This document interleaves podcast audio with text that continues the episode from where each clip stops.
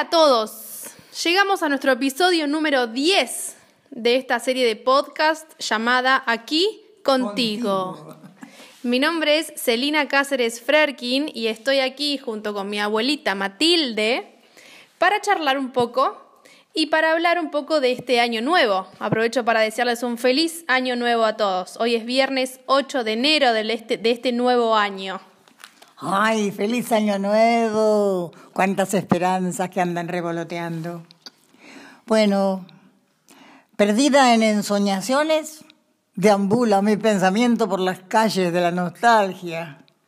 Rostros que aparecen, se desvanecen en la cortina sutil que flota y se corre en incesantes pliegues.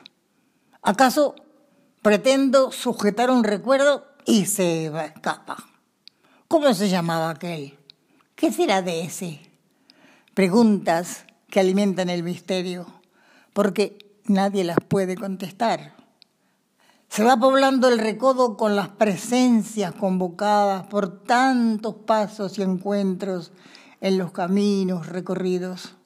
De pronto algo surge, se aquieta y puedo asirlo, revivir lo acontecido, degustar aquellos momentos que llegan desafiando el tiempo y la distancia. Y ahora vamos a recordar, a ver, a ver, a ver, ¿qué recuerdo? Ah, mira, anoche estaba recordando porque encontré la lapicera. Esta es una lapicera que marca una historia. Había una convención en Mar del Plata, en el Hotel Sheraton, y fui con Elizabeth y Raúl. Terminado el acto, en un salón amplísimo y hermosamente decorado, eh, en el piso 11. Bueno, cuando terminó, bajamos al gran hall de entrada, donde había muchos salones de venta diversos. Nos acercamos a uno que ostentaba artículos para regalos. Me llamó la atención una lapicera enjollada y entramos. Ah, las llaman africanas. Claro, vienen de África. Qué lindo. Ay, llevar una. Si usted escribe, esta lo ayudará. ¿Ah, sí? Eli preguntó, ¿cómo es eso? Dicen que los brujos le dan poder a la lapicera. Ah, replica. Eli replicó, mi mamá escribe. Sí, dice el, dueño del negocio. Ah, mi papá también. Empezamos a hablar del tema y salió a colación que la familia del dueño del local, José Viñas, era el descendiente número 15 del fundador de Buenos Aires, Juan de Garay. Intercambió libros míos y del padre. Mm. El padre era ¿cómo se dice? Jurisprudente tenía la jurisprudencia y era historiador. Así. Entonces, además de historia de la familia, este, teníamos la lista, toda la lista de sus antepasados hasta llegar a Juan de Garay. ¿Qué te parece? Todo por conocer una lapicera enjollada, que aún la tengo y la miro y la sostengo. Ah, la, compraste entonces. la compré, la compré, la tengo acá guardadita. Después te la voy a mostrar. ¿Y tiene poderes? Tiene poderes. Contanos otro recuerdo, abuelita. A ver, a ver, otro recuerdo. El recuerdo de las vacaciones en Lima. En vacaciones, Hilda y yo visitábamos a Mari Bordachar en Lima. Y nos quedábamos unos días recorríamos el pueblo saludando a todos los vecinos porque todos se conocían, todos los parientes. Paseamos en, un coche a caballo que se llama Volanta por las calles de tierra íbamos a los caminitos del campito familiar a juntar choclos. Era todo tan lindo y tan alegre. Don Darío Silva era un cliente chacarero del almacén de don, del papá de Mario, de don Rogelio. Nos invitó a su propiedad rural a pasar el día. Fuimos en la volanta, manejando nosotras a los caballos. Allá nos esperaba toda la familia reunida, la, reunida, la familia de don Silva. Llegamos tempranito y montados a caballo, en tropilla, con los hijos y nosotras, fuimos a cosechar duraznos a caballo. Claro, no teníamos que bajarnos, eh, eh, las ramas estaban al alcance de la mano. Mi caballo tenía floja la cincha y me fui deslizando hasta el suelo suavemente. No me volví, pero perdí mi compostura, sí. Todos se rieron de mí y cantaban una coplita.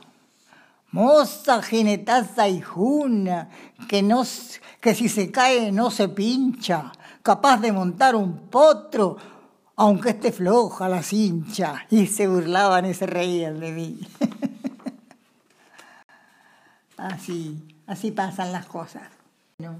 Bueno, ¿y ahora qué, qué nos vas a leer, abuelita? A ver, a ver, te voy a leer. Te voy a leer.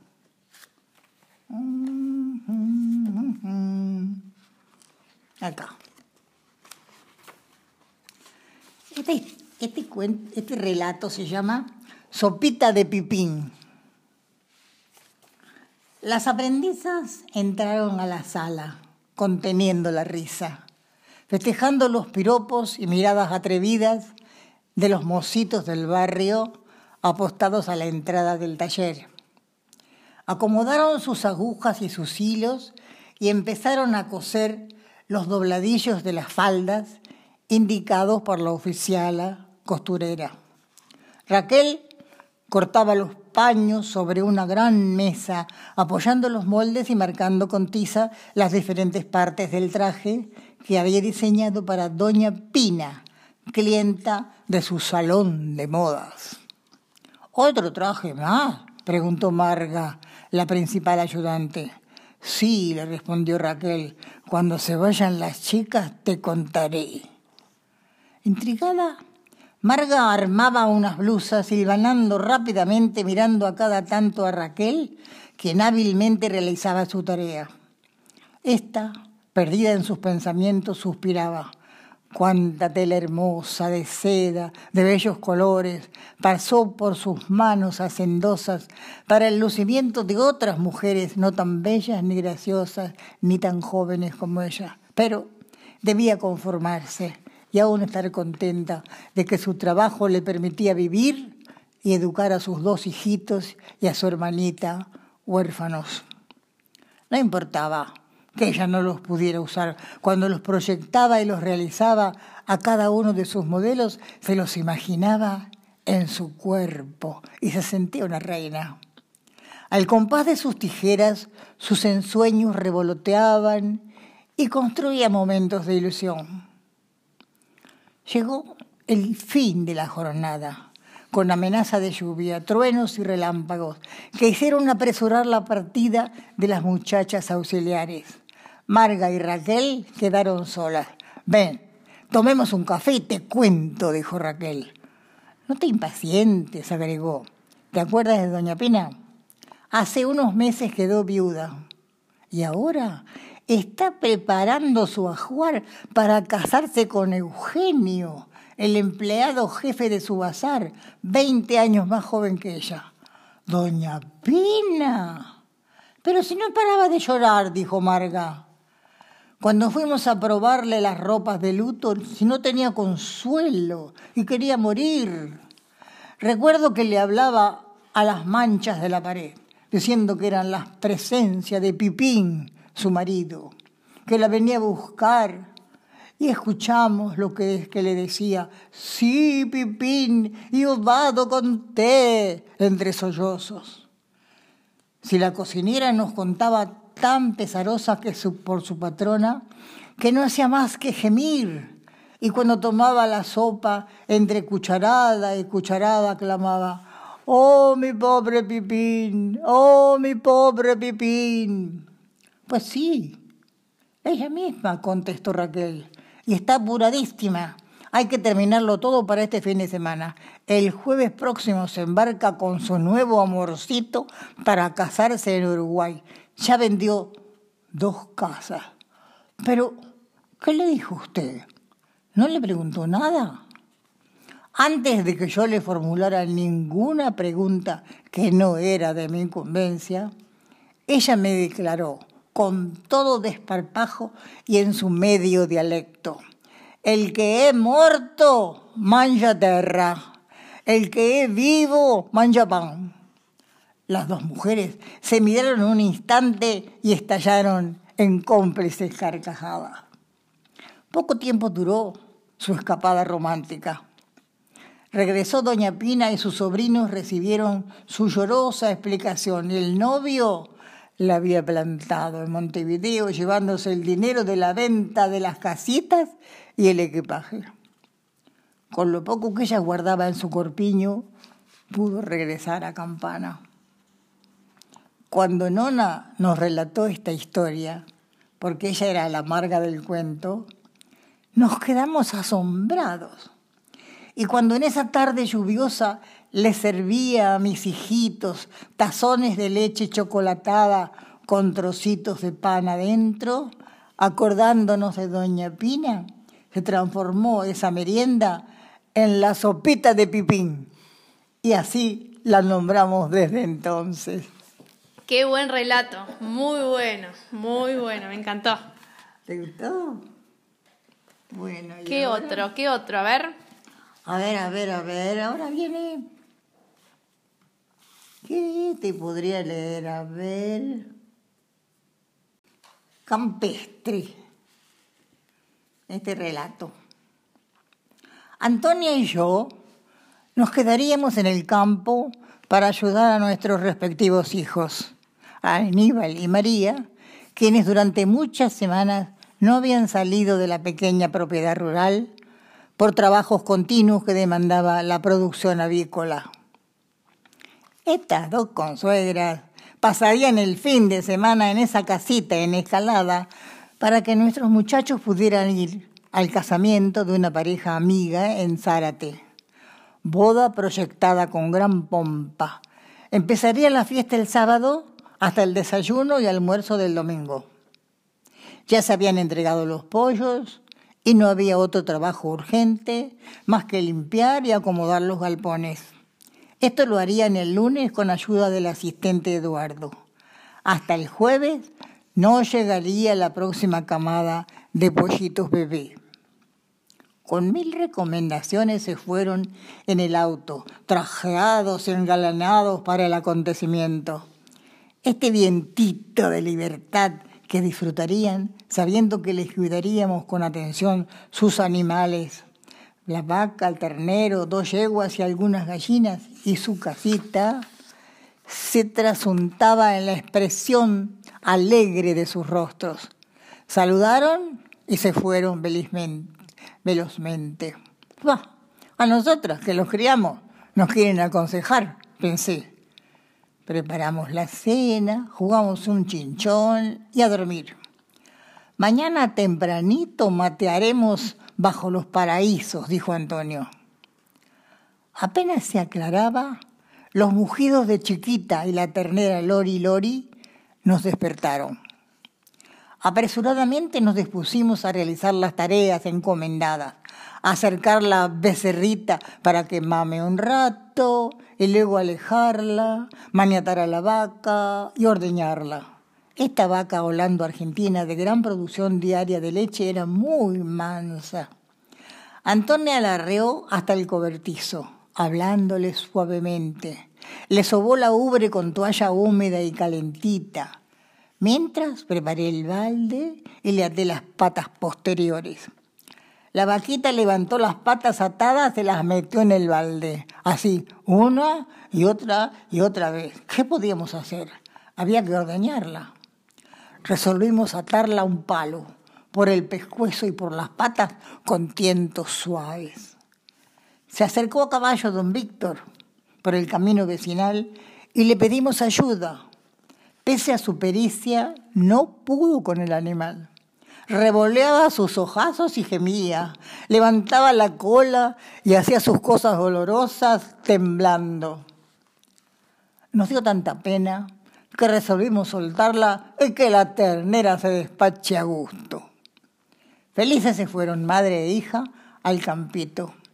La luz matinal brillaba en los pastos tiernos y la alfalfa que compartían con las dos yeguas alazanas. Mañosa la chiquita, dijo Antonia. Bueno, tomemos unos mates con estas tostaditas con manteca. Después de genizarnos, allá fuimos, bajo los paraísos. Nos acomodamos en los silloncitos de madera blanca. El despertar de la mañana en la pradera tiene un perfume que invade el olfato placenteramente y abre cada poro de nuestra piel. Los cánticos de las aves, el murmullo de la fronda, nos llenaban de gozosa paz. Hasta que detrás del horcón de ladrillo asomó la cabeza la chiquita, como espiándonos y con su natural displicencia bovina se convidó a la mateada y me sacó la tostada de la mano. Sentí sorprendida el roce húmedo de su belfo suave y en el fondo de sus grandes ojos vi una chispa de picardía. Ahora podíamos creer los cuentos de las travesuras de esta vaquilla, que imaginábamos exageraciones de la gente del campo, como aquella vez que esperaba escondida detrás de la pared del baño que María terminara de colgar la ropa. Entonces ella chupaba los bordes que aún chorreaban, dejándolos verdosos. O cuando se comía el jabón blanco de lavar que hallaba en la batea y las, las rosas rojas del jardín vecino. Cuando volvieron los fiesteros, ¿Cómo se rieron de nuestros intentos de ordeñar? Apenas lo avistó Alberto, a Aníbal, la chiquita vino a paso ligero hasta él, restregó su cabezota contra su brazo y mansamente dejó que le sacara la leche de su ubre henchida, recargada y dolorida.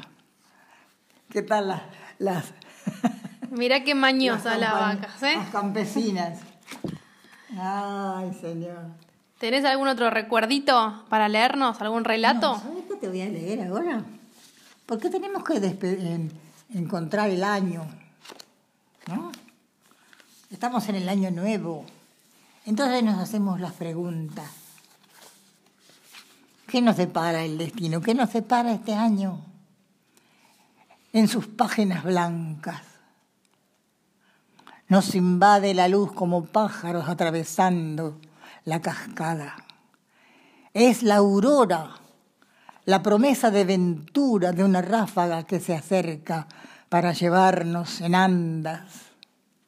Ella disipa las sombras y abre el libro de las páginas blancas. ¿Qué notaremos hoy? ¿Qué nos traerá el nuevo día? miel o acíbar, desilusión o encanto. Hilvanando aconteceres impasible, se, dejosa, se deshojará en el tiempo. Feliz año, que venga bueno, que venga bueno. Abuelita, esta, estas poesías y estos relatos ya están publicados en, en algunos libros. Sí, están publicados este, están todos editados en mentas que en la, cuentos, mentas que trajo el tiempo, en Destino de Papel, en Amalgama, una edición compartida. ¿Y en dónde? Brindis, en Brindis por la Vida. ¿Y dónde podemos encontrar estos libros? Bueno, de dos tengo la edición este, completamente vendida, así que me quedan libros de este, de Brin- Brindis por la Vida y de una novela que se llama Las novias de Jordi. que transcurre la acción en- entre Argentina y Bolivia. Igualmente, todos los libros se encuentran en la biblioteca de la ciudad. Sí, están en la biblioteca municipal y en la, en la biblioteca de, de Ariel del Plata y en algunas escuelas. Buenísimo, excelente. Bueno, ¿algo más que nos quieras leer, que nos quieras contar? A ver, podría ser, podría ser. Momentos, a ver si lo encuentro. Este.